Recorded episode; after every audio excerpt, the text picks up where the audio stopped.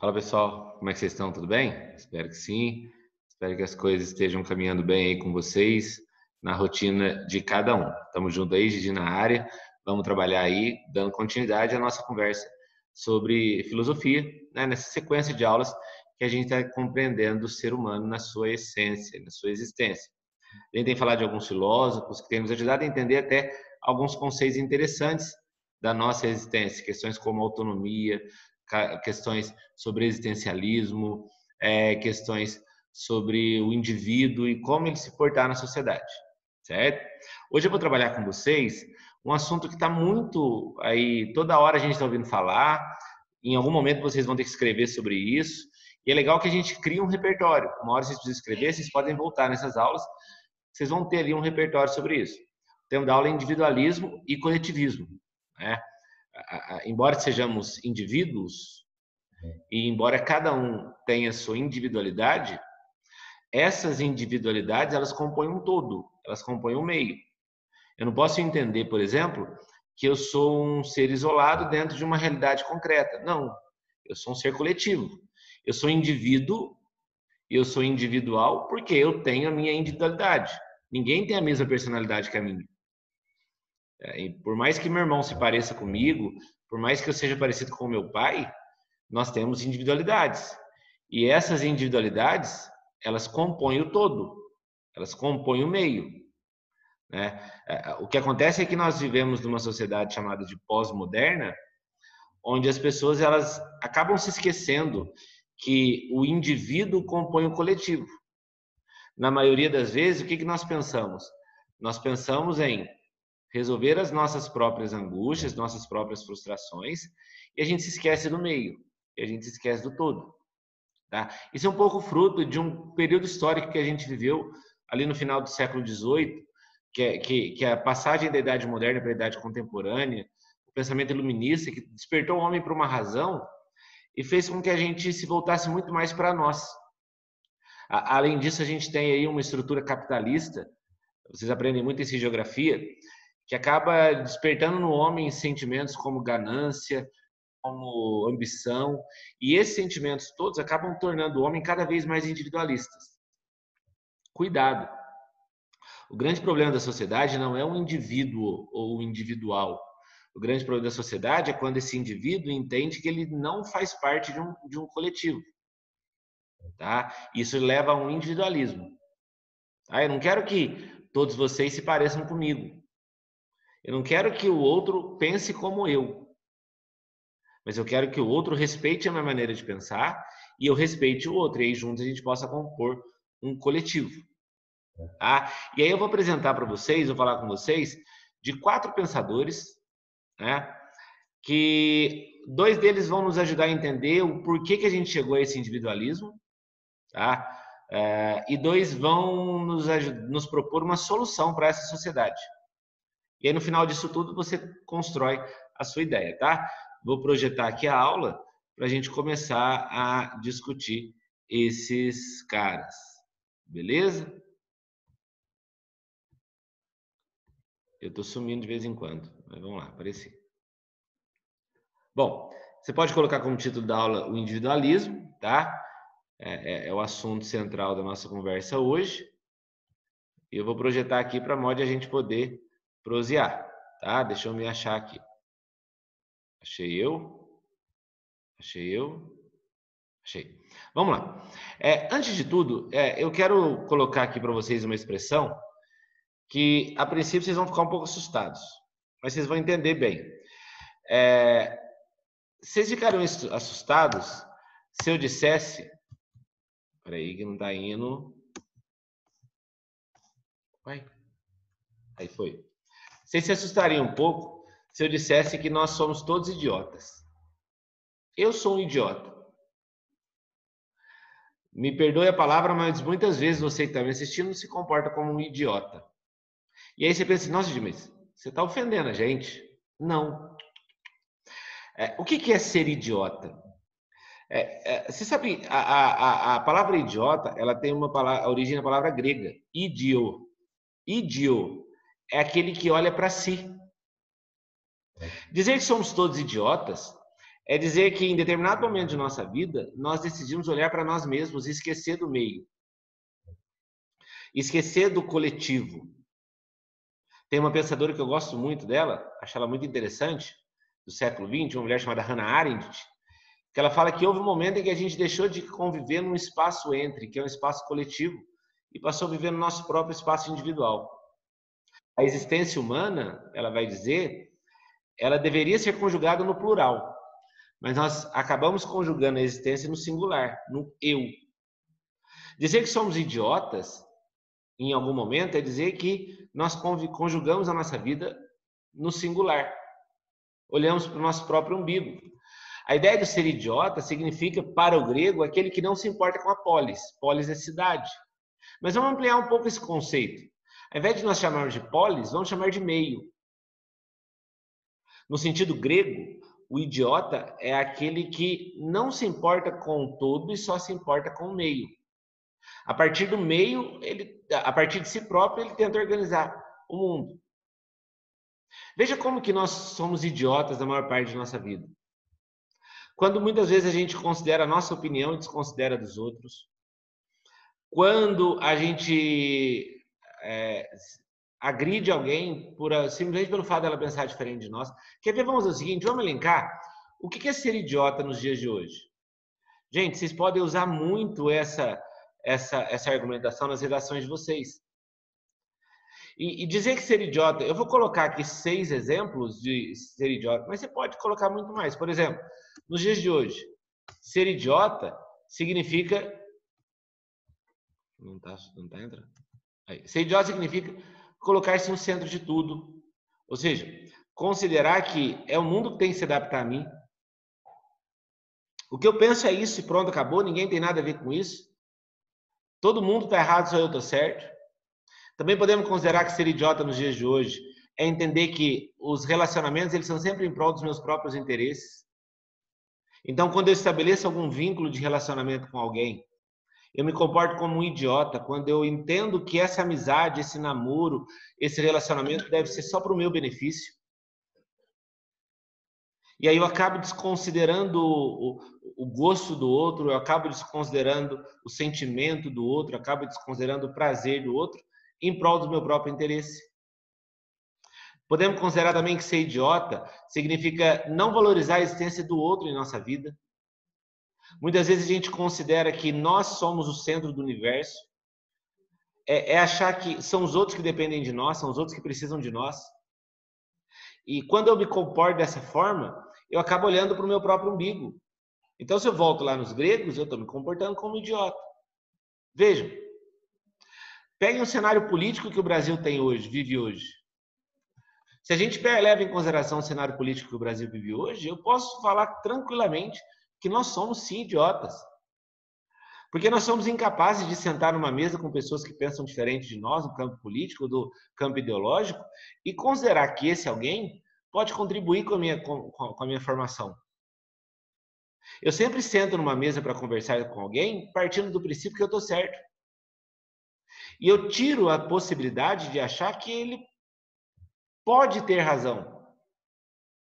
Gente, quantas pessoas têm brigado, famílias estão se rompendo, é, relações de amizade estão acabando, porque nós somos incapazes de reconhecer que o outro é capaz de completar a minha vida. Em resumo, agir como idiota é negar a coletividade. Ser esse idiota, ou seja, aquele que não, que não se importa com o meio, é negar que a partir do coletivo eu preciso me formar.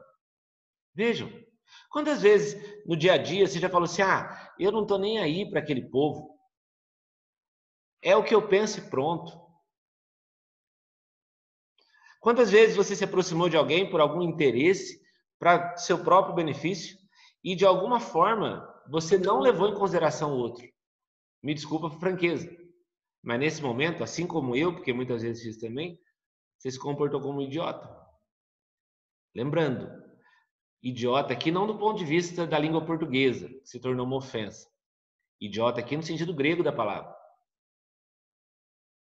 Galera, a gente vive num coletivo. A gente tem nossas individualidades, elas estão presentes, mas a gente vive num coletivo. E o grande problema é que quando eu ajo como um idiota, ou seja, quando eu nego a coletividade, eu quebro uma sociedade. Eu deixo de experimentar aquilo que a sociedade me proporciona. E é nessa hora que o individualismo surge. É nessa hora que a sociedade individualista ganha força. Ok? Então, aqui eu quis trazer alguns pontos para vocês que vão até ajudar vocês em algumas redações, se algum momento vocês tiverem que escrever, também pensar nas nossas ações. Agora eu quero apresentar esse filósofo aqui, ó, o Guilherme Lipovetsky. Ele é francês, nasceu em 1944, ele está vivo ainda. Tá? Outro dia até tava, ia fazer uma pós-graduação numa universidade no Rio Grande do Sul, onde um dos professores é ele, ele dá uma das disciplinas. Gosto muito da, da, da, da, da maneira dele enxergar o que ele chama de individualismo moderno. Para o Guilherme Lipovetsky, o século XX provocou no homem, na verdade ele volta um pouco na história, a partir do século XIX, mas principalmente no século XX, o homem ele passou a cada vez mais fechar em si mesmo. Ah, um detalhe. O Lipovetsky ele não defende o individualismo, tá, gente? Se você for citar ele, por exemplo, numa resposta, numa redação, ele não defende. Ele identifica o individualismo e ele vai explicar o porquê que o individualismo existe. Tá? E ele vai falar que o individualismo ele existe por duas grandes crises. A primeira crise que ele vai identificar nessa sociedade atual do século XX, ele chama de crise de representação. Ele vai dizer o seguinte, ó, as pessoas, elas não se sentem representadas pelas instituições que elas pertencem. Para o Lipovetsky, as pessoas do século XX elas foram perdendo o sentido de, comuni de comunidade, de pertença. E isso aumentou o consumismo na sociedade. Didi, vamos entender melhor isso? Vamos. Para o Lipovetsky, o que, que o século XX fez? Uma crise de representação. Como assim? O século XX fez com que as pessoas não se identificassem mais com o meio em que elas vivem. Opa, desculpa, a gente fugiu aqui no negocinho. Voltando aqui, voltando aqui, ó, voltando aqui. Vai lá. Oi, beleza. Ó, para o Lipovetsky, nós não nos sentimos parte mais das instituições que nós vivenciamos. Por exemplo, por que, que as famílias caminham cada vez mais para esse individualismo? As, as famílias caminham para o individualismo porque os membros daquele núcleo familiar, eles não se sentem mais representados por aquela instituição. As pessoas se distanciaram. Hoje eu ainda não entendi o que, é sentir representado, é não se sentir parte. Então, como eu não me sinto mais, pensa no núcleo familiar, um pai, uma mãe e três filhos. O que, que, o que, que a pós-modernidade fez com essa família? Distanciou cada vez mais os cinco. Daqui a pouco eu vou falar, por exemplo, de rede social. A rede social tem um papel fundamental nesse processo. O que, que a rede social, ou a mídia, a dinâmica da familiar, familiar fez? Fez com que cada um se fechasse no seu mundo. E aí, aquelas pessoas que compõem aquela família, elas não se sentem mais parte daquela família. Elas não sentem mais pertença àquela família. Perdeu-se o sentido de comunidade. Vejam, em outros tempos, os vínculos eram muito mais fortes. Os laços, as relações, elas eram mais presentes, elas eram mais intensas. A partir do momento em que a gente vive esse, esse novo momento chamado de pós-modernidade, esses vínculos eles vão desaparecendo e aí as pessoas que fazem parte dessas instituições, elas não se sentem mais pertencentes a elas. Eu estou falando família, mas eu poderia falar quaisquer outras realidades. Igreja. Cada vez menos as pessoas sentem comunidade nas igrejas, sentem pertença nas igrejas. Com isso, o que, as pessoas elas vão percebendo? Que elas não têm representação nessas instituições. A escola. O que, que nós percebemos hoje nas escolas? Nos intervalos, cada aluno com o seu celular, cada aluno no seu canto, cada vez menos se interagindo, e os vínculos de amizade ou de fraternidade, por exemplo, não se fazem. Por quê? Porque se perdeu o sentido de pertença, se perdeu o sentido de comunidade. O Lipovetsky vai chamar isso de crise de representação. Cada vez menos as pessoas se representam, cada vez as pessoas menos se identificam, e porque as pessoas se identificam cada vez menos, elas vão se isolar no seu próprio mundo. E aí eu volto no que eu falei da Hannah Arendt agora há pouco. A convivência que deveria ser no plural se torna singular. Percebam na casa de vocês como que cada vez mais as pessoas se fecham nos seus quartos, cada vez menos as pessoas almoçam juntas, cada vez menos os pais sabem da vida dos filhos. E isso porque as pessoas que fazem parte daquele núcleo não se sentem representadas por aquilo. É só você fazer uma pesquisa rápida. Cada vez menos os jovens da idade de vocês sonham em constituir família. E aqui, família, estou falando de quaisquer núcleo familiar. O que, que as pessoas pensam? Ah, eu quero trabalhar, eu quero ganhar dinheiro, talvez ter um filho, mas casar não. Dividir a vida com alguém não. O que eu quero? quero viver a minha realidade. Lipovetsky diria: se a pessoa perdeu o sentido de comunidade, porque ela não se sente mais representada por essa ideia de família, por esse ideal de família. E isso tem levado a problemas na sociedade, como por exemplo o aumento do consumo. Por quê? Porque como eu não tenho mais representação, vai gerar em mim uma angústia muito forte. Eu me sinto angustiado, eu me sinto desesperado. A solução, consumir. Então a primeira grande crise que o Guilherme Lipovetsky identifica na sociedade, ele chama de crise de representação, onde os indivíduos são cada vez menos representados por essas instituições. E uma segunda crise que ele identifica, só colocar aqui, uma segunda crise que ele identifica, ele chama de crise de valores. E o que seria essa crise de valores? Fácil, você vai entender rapidinho. Ele vai falar o seguinte: como eu não consigo me realizar no coletivo mais, eu vou tentar me supervalorizar no meu, na minha vida pessoal. Eu não consigo mais. Opa, desculpa de novo, saiu aqui. A câmerazinha está sumindo toda hora. Ó, o que, que o Lipovetsky está falando aqui? Ele está falando o seguinte, ó, eu não consigo mais é, me realizar no coletivo. Eu não tenho mais admiração dos meus pais, dos meus filhos. Eu não tenho mais vínculo afetivo com os meus amigos. Perdi todas essas coisas, todas elas. Ora, como é que eu vou me realizar então? Eu vou transferir para o espaço público a minha vida pessoal. Gigi, não entendi. Vamos lá.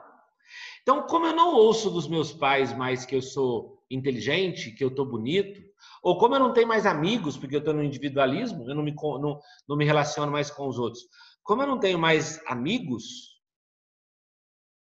eu vou ficar publicando no meu, na minha rede social, no meu Instagram, fotos minhas bonito, ou no caso de uma mulher bonita, para ganhar like.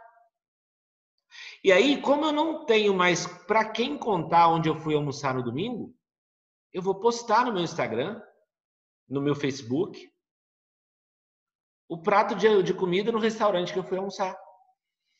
O que, que eu fiz? Eu levei para o espaço público a minha vida pessoal. É uma crise de valores. Porque o Lipovetsky aqui está dizendo o seguinte: se o individualismo não existisse, eu não teria necessidade de ficar postando numa rede social aquilo que eu fiz no final de semana. A roupa que eu comprei.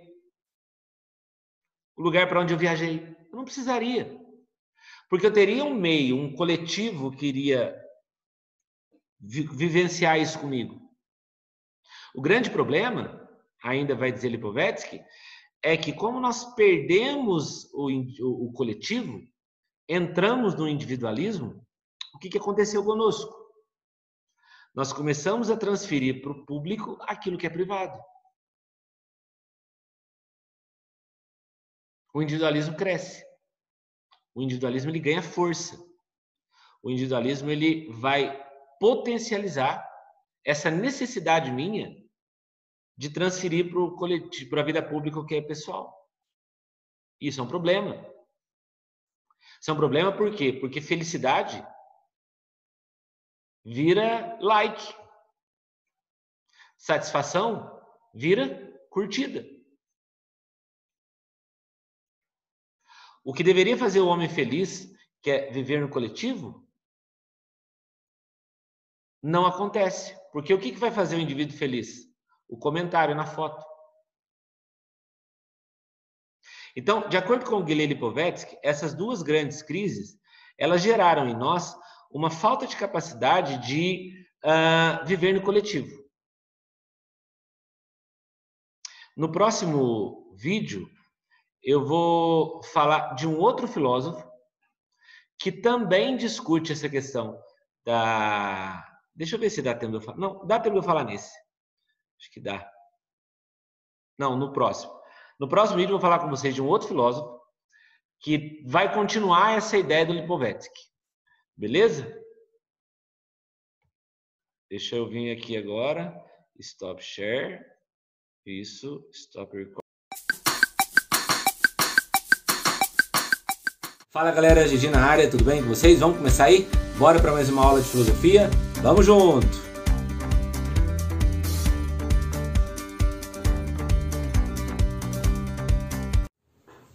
Aí galera, legal você aqui comigo, vamos junto aí ó. Vídeo 1 a gente começou a conversa sobre individualismo, a gente fez um caminho rápido ali sobre uma introduçãozinha sobre um conceito grego, dá uma olhadinha lá no, no, no primeiro vídeo se lembrar. E ainda no vídeo 1 a gente trabalhou de que maneira o Guilherme Lipovetsky entende o individualismo moderno. Bora para o vídeo 2, porque a gente vai conhecer um pouco da, da visão de Zygmunt Bauman sobre o individualismo. Bora lá? E aí, pessoal, tudo bem? Vamos embora então. É, primeiro vídeo a gente trabalhou o conceito de individualismo, tá? E a gente viu de que maneira o Lipovetsky nos ajuda a compreender o que nos levou a esse individualismo. É, eu quero trabalhar com vocês agora um cara que está muito na, em voga aí nos grandes debates, todo mundo fala dele, que é o Zygmunt Bauman. E de que maneira o Bauman vai ajudar a gente a compreender essa questão do individualismo na sociedade é, contemporânea. Tá? Deixa eu só colocar aqui. Beleza? Apareci? Bora. É, primeiro vamos entender quem que é ele. O Bauman é, o, é, é um polonês, nascido em 1925, morreu em agora em 2017, tá? Um cara muito utilizado hoje é, na, na literatura da filosofia.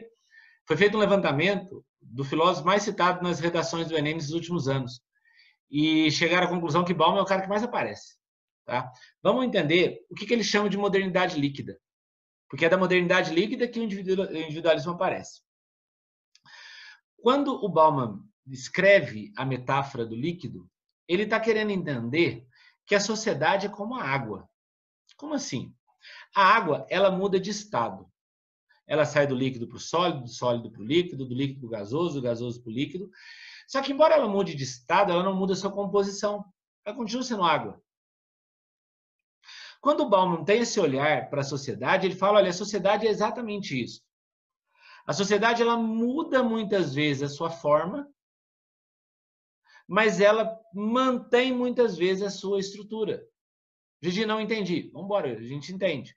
Por exemplo, a sociedade antes desse período da modernidade líquida, né, a gente chama de pós-modernidade. O Bauman não gosta muito dessa expressão pós-modernidade, ele prefere chamar de modernidade líquida. A sociedade antes da modernidade líquida era composta por família. A sociedade na modernidade líquida também é composta por família. Só que a dinâmica familiar na modernidade líquida não é igual à da modernidade que Bauman chega a chamar de modernidade sólida, por exemplo. Então, o que, ele está entendendo? As estruturas da sociedade elas se modificam, mas a composição ela se mantém. Então, quando o Bauman vai fazer esse estudo sobre modernidade líquida, ele fala: olha, eu quero entender as transformações, as mudanças e as permanências dessa sociedade para eu compreender o que está acontecendo. E ele percebe que essa modernidade líquida ela gera um profundo individualismo. E ele começa a tentar entender o que, teria motivado esse individualismo. E ele faz um estudo muito interessante sobre a questão das redes sociais. É interessante você entender, gente, que o Bauman ele não vai usar a expressão rede social. Ele vai usar no livro a expressão site de relacionamento, ambientes de relacionamento. Porque quando ele está escrevendo, não tem Facebook, não tem Twitter, não tem Instagram, não tem Snapchat, não tem essas coisas que a gente conhece. Tem lá um MSN, tem lá um, um Orkut, mas você não tem ainda a ideia de uma rede social. E, e quando ele fala da rede social, ele fala: olha, tá aqui. Talvez está aqui o que está nos levando a esse individualismo. Ele chega a dizer que talvez a rede social seja o maior sinal de individualismo nesse mundo pós-moderno. Ou, no caso da expressão que ele usa, nesse mundo líquido. As redes sociais, elas acabam fazendo com que os indivíduos se prendam em seus universos e todos aqueles laços que existiam na modernidade sólida ou antes da pós-modernidade, eles continuam existindo. Só que esses laços hoje, eles exigem muito menos afetos do que antes. Vejam, na modernidade sólida havia as relações de amizade. No mundo sólido, o que é o amigo? O amigo é aquele que está junto. Uma expressão que os antigos gostam de usar. Amigo é aquele que come um saco de sal junto. Na modernidade sólida, amizade exige afeto, exige doar-se. Na modernidade líquida, não. Porque eu pego meu Facebook, eu tenho lá 3 mil amigos, mas eu não tenho a, a necessidade de me de estabelecer afetos com esses 3 mil. Essa relação de amizade ela é superficial, o que acaba gerando o individualismo moderno. Porque pensem, a palavra é a mesma. Amizade, tanto no mundo sólido quanto no mundo líquido. Só que nesse mundo líquido, olha que interessante a conclusão que ele fala. As redes, e rede aqui ele está falando de relacionamento, talvez seja uma, uma das formas mais representativas de nos relacionarmos, porque os laços deles não são fortes. Os laços não são fortes. É muito fácil você criar e desfazer laços. Vejam, se eu quero formar uma amizade, se eu quero formar um namoro, se eu quero estabelecer vínculos coletivos. Na modernidade líquida, basta um clique. E da mesma forma, se eu quero desfazer esses vínculos, basta um clique. Esse mundo individualista, ele tirou de mim a necessidade de doar-se para o outro. Ele tirou. Esse mundo líquido, é, que é um mundo individualista, ele tirou do indivíduo aquela exigência do afeto. Vejam que as palavras elas se mantêm. Amizade, namoro, família. Só que a dinâmica, a composição, desculpa, a estrutura, ela está completamente diferente. Então, o que, o Bauman está dizendo aqui? Ele está chegando a uma conclusão interessante. Ele está falando: olha, essa sociedade que nos levou ao individualismo não nos faz felizes. Por quê? Porque nesse momento, gente, as coisas elas se transformam com tanta velocidade que ou a gente se adapta a essa transformação ou a gente é engolido pelo tempo. Essa lógica líquida exige que a gente se, a gente se adapte a ela. E quanto mais a gente se, se quanto mais a gente mergulha nesse universo líquido, mais suscetível ao individualismo a gente vai estar. Percebam, por exemplo, como que por meio das redes, redes sociais, a velocidade da, da, das, das relações elas mudaram. Hoje em dia, por exemplo, um namoro ele não tem mais a duração que tinha antes. Um casamento não tem mais a mesma relação, a mesma duração, desculpa, porque tudo é muito rápido. Tudo é muito fácil de se fazer e se desfazer. Eu volto naquele primeiro slide da, da aula 1. Como eu estabeleço vínculos em prol da minha necessidade, eu faço e desfaço a hora que eu quiser. Então, se eu tenho um problema com um amigo e quero desfazer aquela amizade, eu não tenho mais aquela exigência de olhar no olho, de encarar o problema. Eu simplesmente abro a rede social, dou lá um desfazer amizade e acabou. Então, o Bauman está tá, tá, tá concluindo que essa modernidade líquida, esse individualismo, não nos faz felizes. Nós estamos felizes? Não. E nós não estamos felizes porque nós não estabelecemos vínculos. Nós não estamos felizes na visão dele porque hum, as redes elas não permitem afeto entre a gente. As redes elas exigem de nós um vínculo muito mais superficial. E, e percebam como, como é interessante essa, essa reflexão do Bauman. Como as redes elas não permitem afeto, eu não tenho em quem depositar esses afetos. Eu não tenho, por exemplo, num filho para depositar o afeto. Não tem. E sabe o que acontece?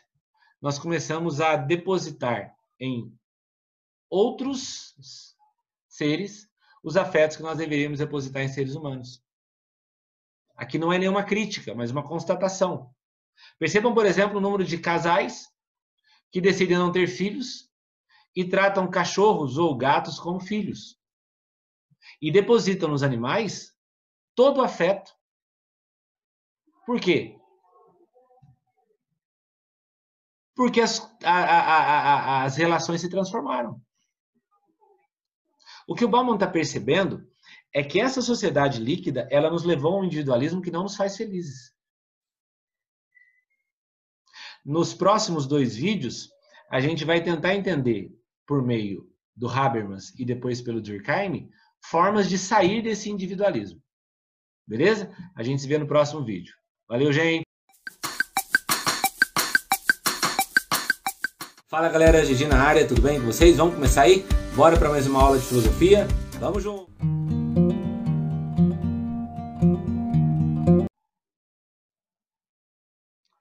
E aí, pessoal, vamos embora pro vídeo? Se você, não, se você não acompanhou os dois primeiros, dá uma olhadinha ali, ali que você vai ter a parte 1 e a parte 2 sobre individualismo. Tá? Na parte 1 a gente entendeu de que maneira o Guilherme Lipovetsky entende o individualismo moderno. Na segunda a gente viu como que o Zygmunt Bauman entende. Agora esses, é, esses dois próximos pensadores vão propor para nós uma saída para esse individualismo. Né? Uma forma da gente se desvincular do individualismo. Entender de que maneira a gente pode é, criar meios para que a gente viva mais no coletivo. É, vou apresentar para vocês agora, deixa eu colocar aqui, compartilhar share, é, individualismo está aqui, beleza? Apresenta a vocês o pensamento. Deixa eu abrir aqui. O pensamento de Jürgen Habermas, tá? É, o, o, o, Habermas, um alemão do, do, final da década de 20, ele vai entender que uma das formas da gente sair desse individualismo, é, é, é, uma das formas da, da sociedade atingir uma maior coletividade é, é por meio de um pacto, por meio de um acordo. Esse pacto ele nasce de um elemento que ele chama de verdade dialógica. Entendam, pessoal, pro pro Habermas, Verdade não é um elemento construído de forma racional. Se você voltar no, na, na, na aula 1, quando eu trabalhei a questão do ser idiota na perspectiva grega, você vai conseguir dialogar aquela ideia com esse pensamento do Habermas. Ele aqui está dizendo o seguinte: olha, nós nunca podemos trabalhar com a ideia de que é, a verdade ela já está definida. Não. Na verdade, para o Habermas, verdade é, é algo que ele vai sendo construído através do diálogo entre os elementos que compõem uma comunidade. Vejam, se eu analiso essa frase do Habermas, eu vou entender que não há coletividade sem diálogo. Olha que legal. Ou eu posso também fazer o caminho inverso. Eu posso entender, partindo do, do princípio de Habermas, que o individualismo ele começa justamente quando acaba esses espaços de diálogo entre os indivíduos. O que, que ele está falando aqui? Aqui ele está dizendo o seguinte: o caminho que os indivíduos devem traçar para que se, se construa um espaço coletivo é o caminho do diálogo.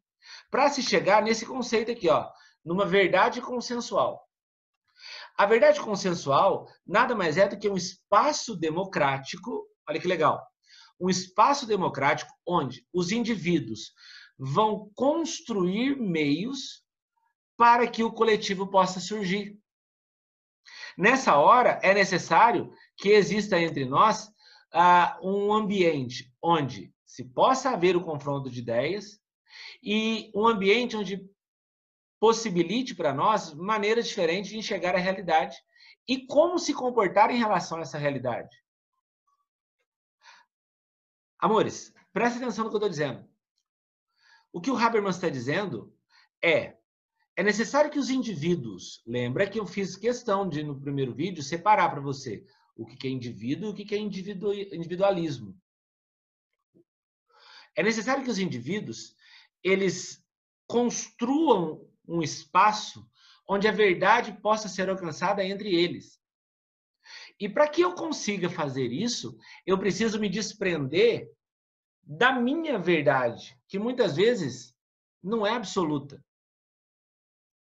Eu preciso construir um ambiente, na visão do Habermas, eu preciso construir um meio onde todos os indivíduos que compõem uma sociedade, uma comunidade, sejam capazes de dialogar. E aí vai nascer uma teoria que ele vai chamar de pacto social. O pacto social, na visão do Habermas, é, desculpa, gente, é uma forma da gente reconstruir esses espaços de entendimento. Gente, eu amo essa expressão do Habermas, reconstruir. Se ele usa a ideia de reconstruir, significa que já houve esse espaço. Em algum momento esse espaço ele foi destruído e cabe aos indivíduos reconstruí-lo por meio de um acordo entre eles, por meio de um pacto entre eles. Eu acho isso genial da parte do Habermas, porque aqui ele achou o caminho das pedras para a gente sair do individualismo. Por quê, amores? Em que momento que esse espaço ele foi destruído? Eu acho que você já entendeu. Esse espaço ele foi destruído no momento em que nós passamos a olhar para a nossa realidade e passamos a negar a generalidade. Então, o ponto em que esse, é, é, esses espaços democráticos se perdeu foi exatamente no momento em que os indivíduos se perderam. Ora, é só partir desse ponto e reconstruir. Vamos para exemplos práticos? A gente precisa construir espaços democráticos, a gente precisa fazer um pacto social numa sociedade onde pessoas de ideologias diferentes elas não conseguem dialogar. A gente precisa construir né, um pacto entre os indivíduos onde pessoas que torcem para times diferentes possam sentar numa mesma arquibancada. Gente, quando eu olho, por exemplo, eu amo futebol, tô até com a camisa da seleção aqui, ó. Uma camisa retrô da seleção. Quando eu vejo, por exemplo, em grandes centros como Belo Horizonte, São Paulo, Rio de Janeiro, quando vai ter um clássico entre dois grandes times e a polícia determina que o jogo tem que ser de torcida única, eu penso em algum momento a humanidade se perdeu. A humanidade se perdeu porque ela destruiu esse, esse espaço democrático. Porque no jogo entre Corinthians e Palmeiras, o corintiano considera que o palmeirense deve ser destruído e o palmeirense considera que o corintiano deve ser destruído. Isso é o maior sinal de um individualismo contemporâneo. Ok. De que maneira Habermas intervém nessa condição? De que maneira ele entende que é possível resolver esse problema? Fazendo com que os indivíduos se organizem, construam juntos essa ideia a partir de uma verdade dialógica, atinjam uma verdade consensual e por meio desse pacto social a gente seja comece a enxergar a realidade de forma diferente e se comportar de forma diferente.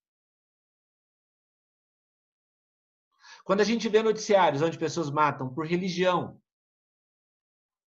quando a gente é, vê noticiário onde pessoas matam por dinheiro, esse espaço se perdeu. Então é necessário reconstruir esse espaço. Habermas propõe que a forma de reconstruir esse espaço é por meio de uma verdade dialógica. Tudo bem? Daqui a pouco a gente tem o último vídeo, que é quando Emily Durkheim vai propor uma outra intervenção em meio à sociedade individualista. Beleza? Tamo junto aí, até o próximo vídeo.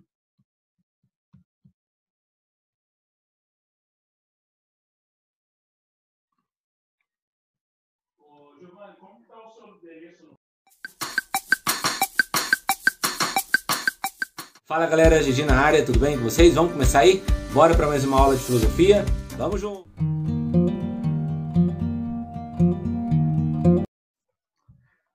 E aí pessoal, tudo bem?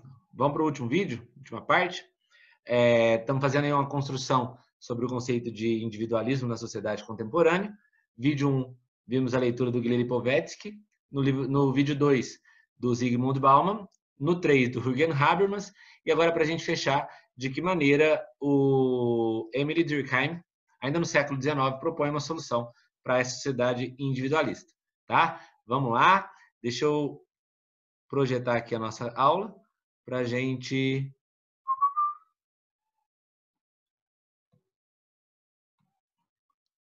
Tá, vamos lá. Esse aqui já foi. Esse aqui foi o vídeo anterior, a aula anterior. Bora. Ah, para a gente terminar agora essa sequência nossa, apresenta a vocês Emily Durkheim, um alemão, nascido no século XIX, 1858, morreu logo no final da Primeira Guerra Mundial, 1917, um dos grandes nomes da sociologia, do, da, do, do surgimento da sociologia. É, numa, numa, outra oportunidade, a gente tem uma conversa mais aprofundada sobre ele, eu faço um recorte dele para a gente entender a questão do individualismo. E ele parte o individualismo como uma, na, na, assim como o Habermas, o Durkheim também ele vai propor uma saída do individualismo. De que forma a gente pode se livrar desse individualismo? Para isso ele desenvolve a teoria da coesão social. Para ele, os indivíduos eles têm duas possibilidades de se comportar na sociedade: com uma alta coesão social, ou seja, com uma grande identificação com o meio, ou uma baixa coesão social, ou seja, com nenhuma identificação com o meio. Então, um caminho para que a gente possa sair do individualismo, pegando Durkheim como referência, é fazendo com que os indivíduos tenham uma alta coesão social. Vejam que você pode dialogar o Guilherme Lipovetsky com Emily Durkheim.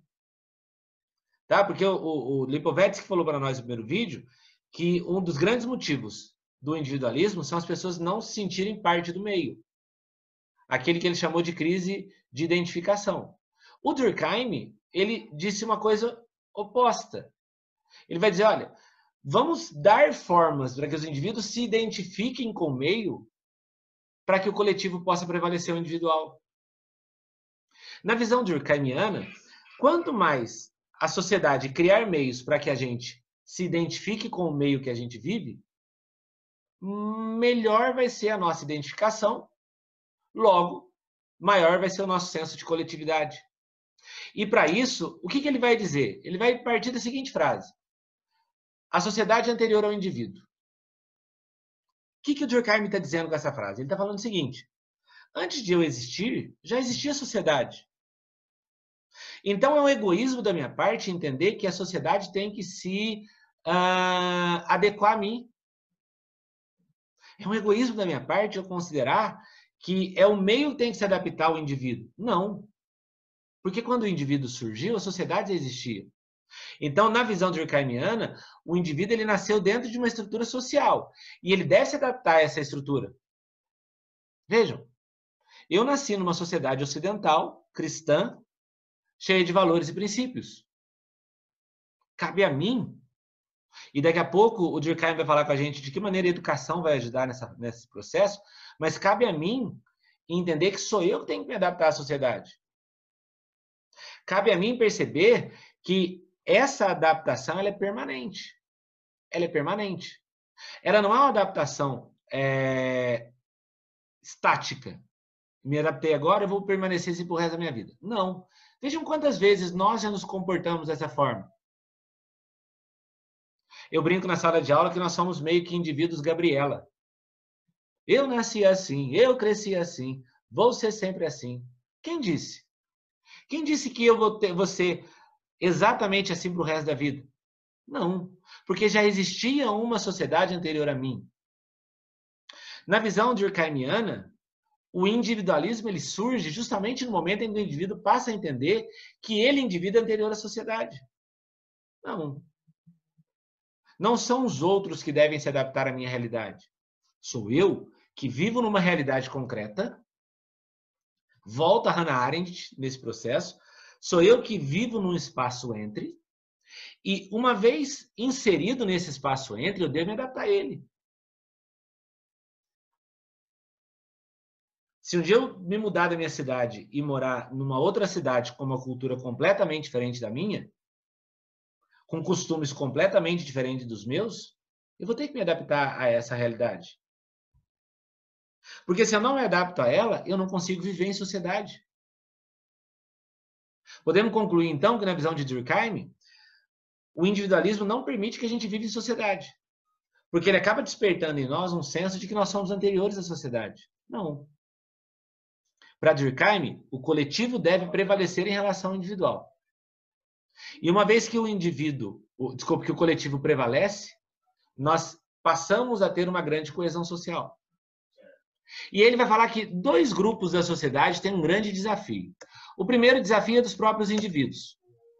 Esse indivíduo, primeiro, ele tem que se adaptar. Primeiro, ele tem que se adaptar à função que é determinada a ele. E ele tem que se adaptar às normas e às leis, aos valores da sociedade. Vejam. Ah, a lei para mim não funciona. Quem faz a minha lei sou eu. Quem disse? Ah, a, a, as normas da sociedade não, não valem na minha casa. Quem disse? Se eu, e pensem numa sociedade onde cada indivíduo cria suas normas. Pensa numa sociedade em que cada indivíduo cria suas leis.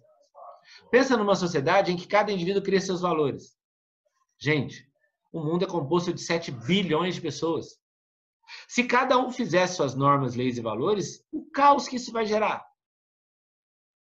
Então, o que, que o, o, o Durkheim está dizendo? Ele está falando, olha, nós como indivíduos, parte de um todo, parte de um coletivo, parte de uma comunidade, temos que nos adaptar-se permanentemente àquilo que a sociedade determina para mim.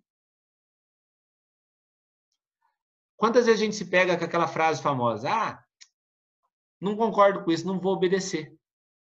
Tá. Mas se todos partirem do princípio que não concordamos e por isso não vamos obedecer, a gente vai viver numa torre de Babel, vai num caos. Então, o grande desafio da sociedade, segundo Emily Durkheim, é fazer com que os indivíduos se adaptem constantemente à ideia de que nós somos posteriores à sociedade, sociedade anterior a nós. E o segundo grande desafio que ele traz é da educação. Olha que legal. A educação, primeiro, faz com que eu aprenda a me inserir no meio. A escola, a educação familiar. Por meio da educação, o indivíduo ele vai se adaptar a, a, a esse meio social que ele está inserido. Vai despertar no indivíduo essa coesão social vai tirar o indivíduo do, do individualismo. Além disso, a educação ela faz com que a gente absorva as leis, as regras, as ordens da sociedade. E uma vez que a gente absorveu a isso, surge uma ordem. O que o Durkheim chama de ordem social. Porque o que vai acontecer? Cada um vai absorver as regras que a sociedade determinou para si, si vai despertar no indivíduo a coesão social, nós saímos do individualismo e passamos a viver no coletivo.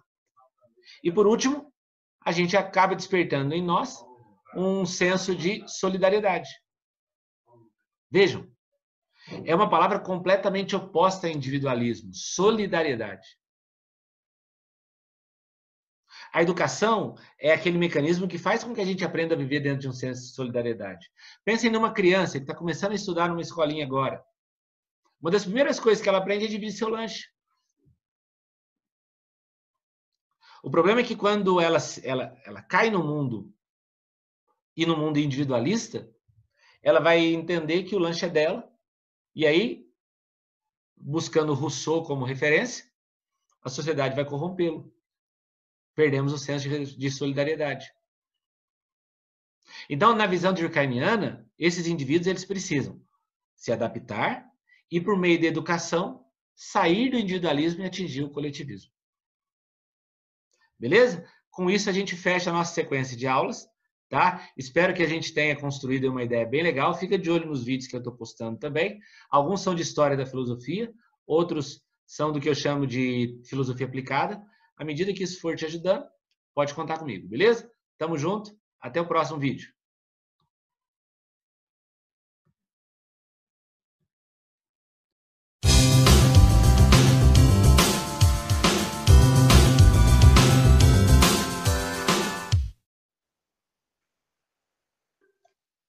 Fala pessoal, como é que vocês estão? Tudo bem? Espero que sim.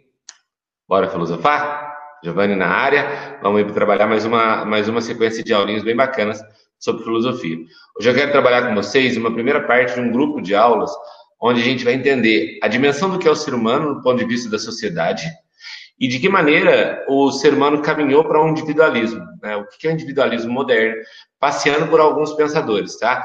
Na aula de hoje eu quero fazer com vocês um paralelo entre individualismo e coletivismo a partir do John Locke e do Karl Marx. Beleza? Então, bora filosofar.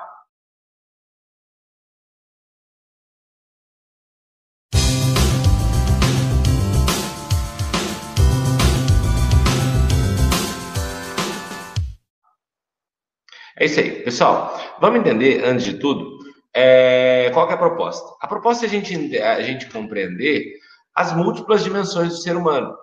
O ser humano é um ser social, o ser humano é um ser coletivo, o ser humano é um ser individual. De que maneira esse ser individual caminhou para um individualismo, de que maneira esse ser social caminhou para um coletivismo, que aspectos positivos a gente tem nesse, nesse cenário, que aspectos negativos a gente tem nesse cenário. Tá? Então, para a gente entender um pouco essa sequência de aulas, antes de tudo, eu vou recorrer a dois importantes filósofos que não vão aparecer nessa, nessas aulas, mas que nos ajudam a entender a grande proposta. Tá? Uh, o primeiro que eu vou recorrer é Aristóteles. Quando, ao perceber o indivíduo, ao perceber o ser humano, Aristóteles ele conclui que o homem é um animal político. É um animal político no sentido de que o homem nasceu para viver em sociedade o homem ele não nasceu para viver em realidades únicas, e sim em realidades concretas a partir do meio. Nós somos. A, a vivência em sociedade é instintiva a nós. Nós somos seres sociais, do ponto de vista do, do Aristóteles. E sendo nós, sendo, sendo nós seres sociais, somos também seres políticos, somos também seres coletivos. O coletivo que parte do indivíduo. E aí também eu gosto muito de uma análise que Hegel, um filósofo do século XIX, faz, que ele retoma essa ideia de que nós nascemos para viver em sociedade. Não há indivíduo só. De cada indivíduo se faz o todo. E aí a sequência dessas aulas é justamente a gente entender como é que o ser humano tem se colocado nesse todo, que parte do indivíduo e vai para o coletivo. Tudo bem? Então, no primeiro momento, o que eu quero fazer com vocês é uma análise de o que, que é o individualismo e o que, que é o coletivismo. Tá? Partindo da ideia do individualismo e do coletivismo, a gente vai passear pelo, pelo individualismo do John Locke e pelo coletivismo do Marx. Tá? E aí a gente fazendo aí um contraponto. Vocês já estão acostumados na minha aula, já devem ter percebido, quem não, comece a perceber que eu nunca gosto de partir de um ponto só.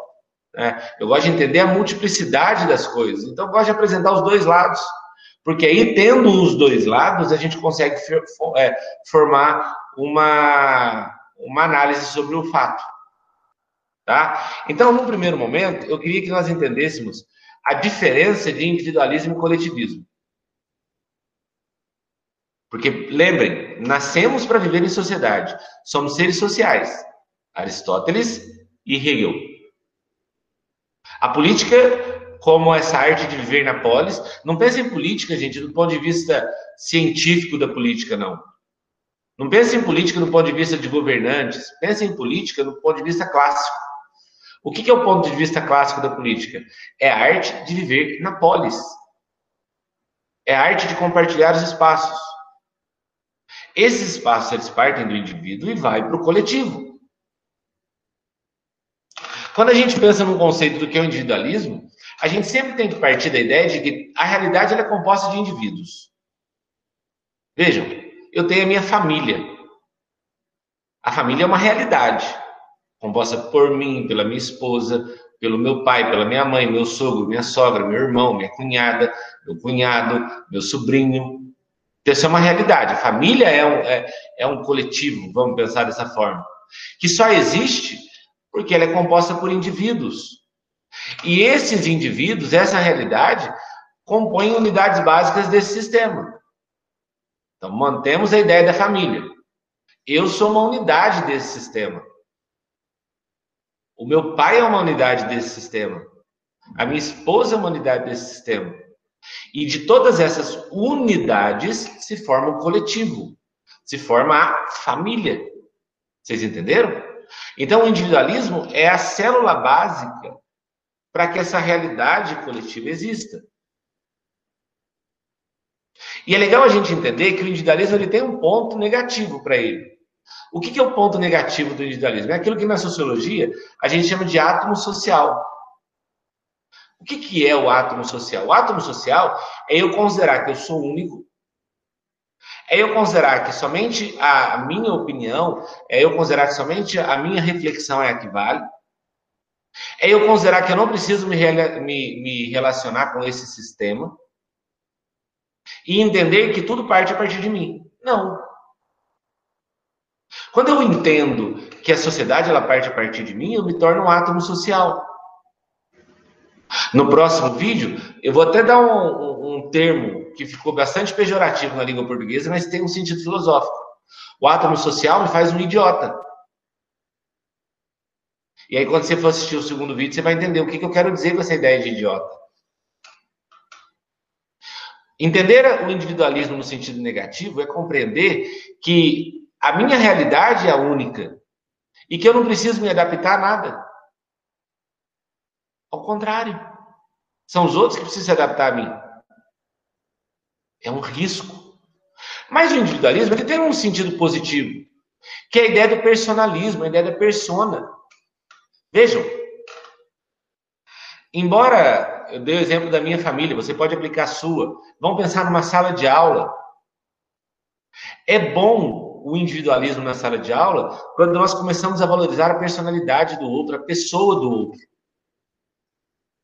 É, é complicado quando a gente começa a perceber que as pessoas elas abrem mão de suas personalidades em, é, é, em detrimento do meio. Não. O individualismo ele é entendido de forma positiva quando, gente, quando eu entendo que cada unidade básica desse sistema tem a sua personalidade, tem a sua persona, tem a sua capacidade de reflexão. Pensem, por exemplo, em dois irmãos gêmeos. Cada um tem a sua persona, cada um tem, cada um é uma pessoa, cada um é um. Então eu não posso tirar do indivíduo a capacidade de ele ser um. Quando na verdade, cada um vai formar o todo. Isso se aplica à realidade de família, isso se aplica à realidade de escola, isso se aplica à realidade política, isso se aplica à realidade da sociedade, isso se aplica a todos. E aqui eu quero que vocês tomem cuidado com um detalhe que muita gente erra. De enxergar o individualismo só como um aspecto ruim, negativo. Uma coisa é fato. O individualismo moderno, que são os próximos vídeos, a gente vai entender que esse fenômeno, ele caminhou muito mais para o negativo do que para o positivo. OK? Nós caminhamos, e preste atenção no detalhe que é interessante. Nós caminhamos principalmente nesses dois últimos séculos, século XIX e século XX. Mas aí, principalmente durante o século XX. Nós caminhamos muito mais para ser um átomo social do que um personalismo. Caminhamos para nos fechar cada vez mais dentro de nós, da nossa bolha. Caminhamos para, nos fechar cada vez mais dentro daquilo que nós acreditamos ser verdade. E perdemos a capacidade de construir um argumento coletivo. E aqui, por exemplo, muitos filósofos criticam o iluminismo por isso.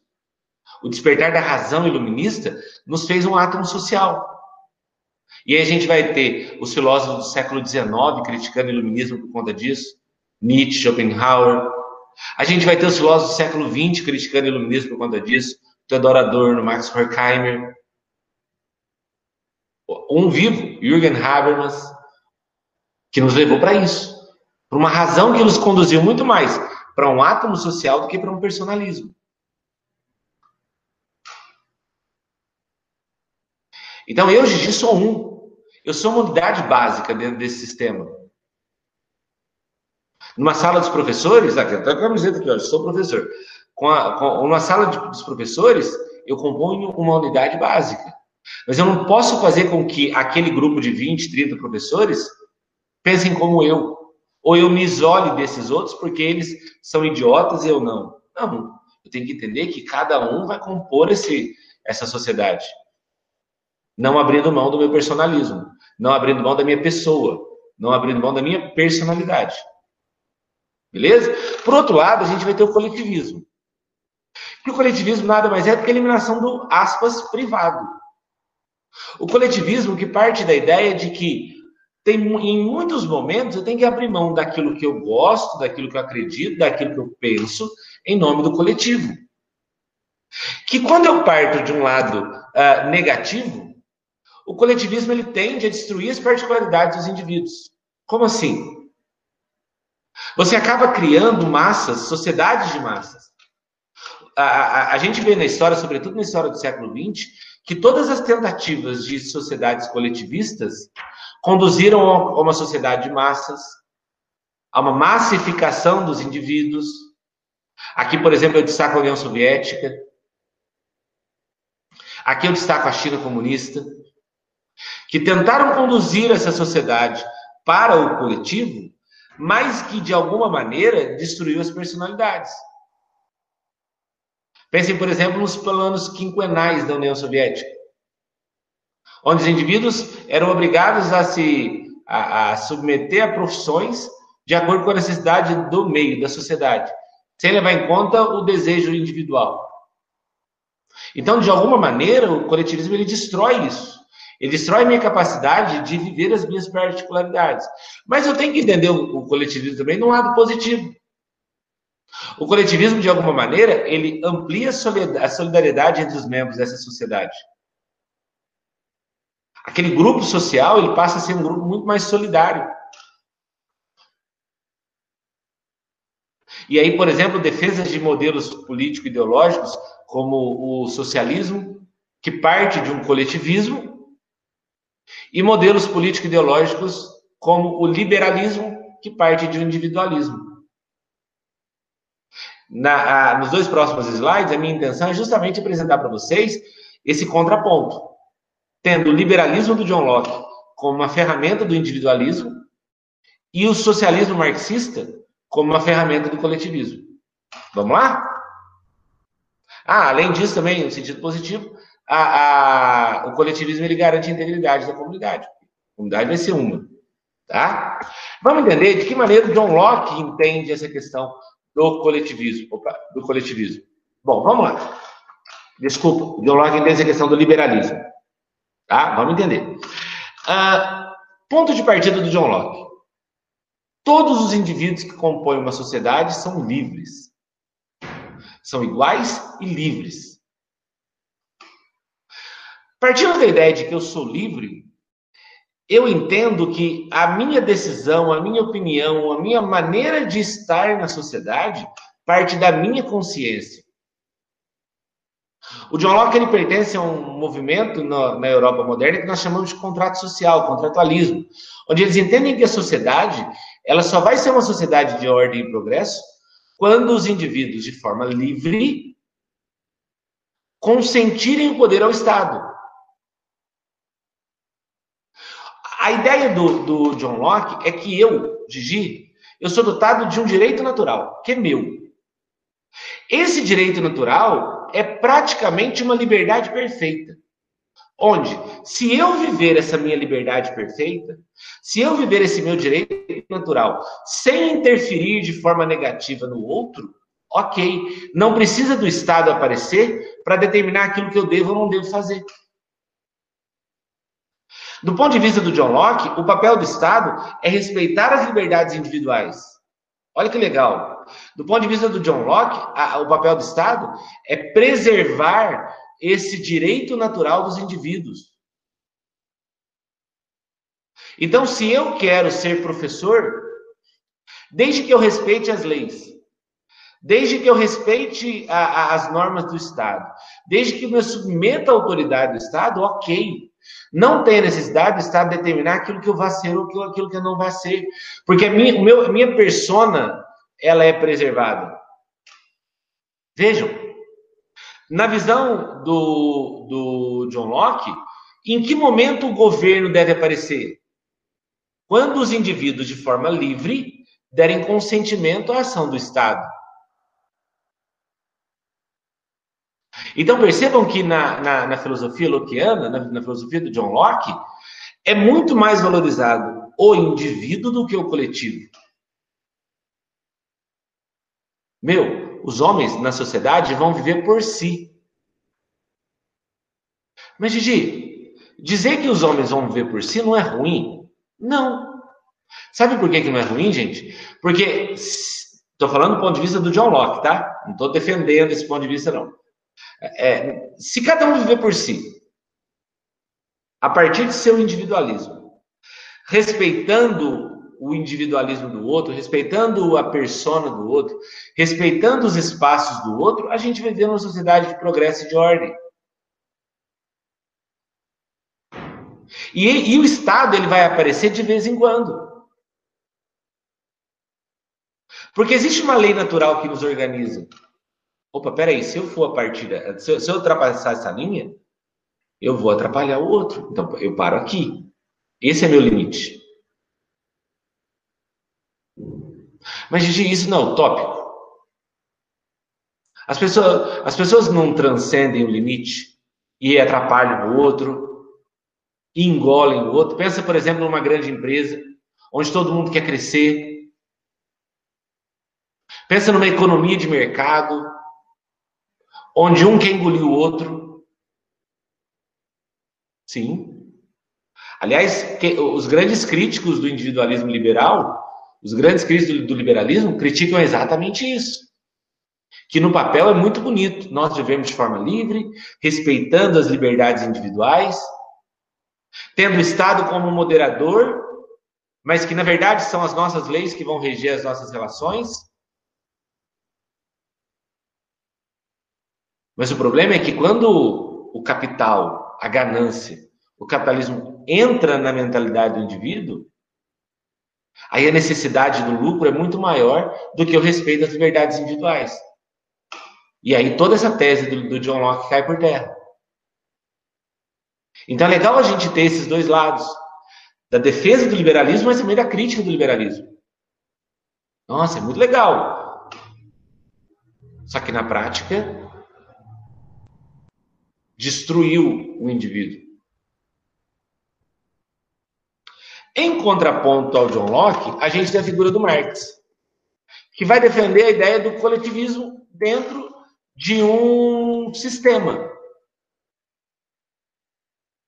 E para o John Locke, o liberalismo, desculpa, é, volta a fita, a gente tem a visão do Karl Marx, que vai defender o contraponto. Para o Marx, o liberalismo do John Locke, na verdade, é uma alienação social. Essa ideia do capital que entrou na sociedade a partir do John Locke, depois vai ser defendida pelo Adam Smith, para o John Locke, ela deve ser desconstruída. Essa lógica capitalista, ela eliminou as possibilidades de nós vivermos como indivíduos livres. Então a solução é partirmos para uma sociedade coletivista. Entendam? A ideia marxista é, ok, no papel é muito bonito. Só que o sistema, ele tira do homem condições de eles serem verdadeiros sujeitos de sua história. O sistema tirou de mim, na visão do Karl Marx, a possibilidade de eu ser uma persona protagonista, porque a lógica capitalista ela é dominada por modelos econômicos, modelos políticos, modelos sociais, que tira de mim meu protagonismo. Eu não sou protagonista da existência mais. Eu não tenho mais a capacidade de questionar. Eu acabo aceitando essa condição. Vejam. Pensem, por exemplo, num trabalhador que trabalha 12 horas por dia, fica fora de casa das 6 da manhã às 6 da tarde. Depende de condução para ir para o trabalho, chega em casa cansado. Você acha que esse trabalhador, que no outro dia tem que acordar 5, ele vai ter tempo de refletir sobre o individualismo dele? Ele vai ter tempo de refletir como que essa lógica tirou dele esse protagonismo? Ele não vai ter. Então, de alguma maneira, ele vai acabar aceitando essa condição. Então, a grande crítica que o Marx faz ao liberalismo, do John Locke e do Adam Smith, é que esse liberalismo, de alguma forma, ele trouxe uma falsa consciência em nós. A consciência de que nós vamos, nós vamos poder prosperar a partir dos nossos próprios lucros. A falsa consciência de achar que as coisas elas são assim mesmo. Ele tirou de mim a ideia de que eu devo questionar Então, de uma, de uma, de uma maneira ou outra, para o Karl Marx, esse individualismo, que em tese nasceu para ser bom, na verdade, ele só é uma forma de dominação. Então, o caminho que o Marx vai apresentar para a gente sair dessa sociedade opressora e dominadora que segue uma lógica capitalista é vivendo uma forma coletivista de vida, que ele, Marx, vai chamar de comunismo. Mas que, ao, ao, ao próprio Marx perceber que esse comunismo não vai ser alcançado, ele propõe um estágio anterior ao comunismo, que seria o socialismo, conhecido como socialismo científico, onde os trabalhadores tomariam o poder e, e dariam início a uma sociedade coletivista, onde, por exemplo, os meios de produção fossem coletivos, não fosse mais de uma classe dominante, onde, por exemplo, a economia fosse planificada, não houvessem ricos ou pobres, uma sociedade é, sem desigualdade social. O caminho que o Marx apresenta seria uma revolução do proletariado, onde esses trabalhadores, de alguma forma, tomariam o poder por meio das armas, o que ele vai chamar de luta de classes, e uma vez os trabalhadores tomando o poder, iria desestruturar essa lógica capitalista, dando início a uma sociedade onde iria dar o protagonismo social a todas as classes, promover uma capacidade reflexiva nas pessoas, e ao invés de aceitar essa condição, promover uma revolução para que essa estrutura ela fosse mudada. A história nos mostrou que isso também é muito bonito, mas que também não deu certo. Porque quando a gente pensa, quando a gente pega todos os movimentos marxistas do século XX, os chamados neomarxistas do século XX, todos eles fracassaram ou perderam a sua essência. Você pega, por exemplo, socialismo soviético. Você tem um movimento opressor por parte do Estado. Você pega o comunismo chinês. Ou até mesmo as propostas de um marxismo do século XX. Você pega, por exemplo, a social-democracia, que perdeu a sua essência, se, se, se perdeu.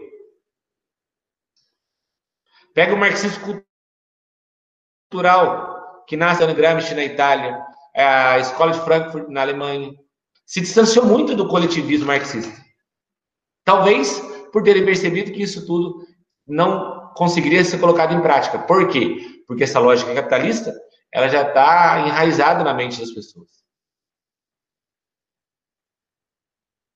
Ok? Então, o que, que eu quis? Eu quis primeiro dar um, um conceito de individualismo e coletivismo, passando por pontos positivos dos dois, apresentando uma doutrina individualista, o liberalismo do John Locke, seus pontos positivos e negativos, e apresentando uma doutrina coletivista do Marx, também partindo dos seus pontos positivos e negativos.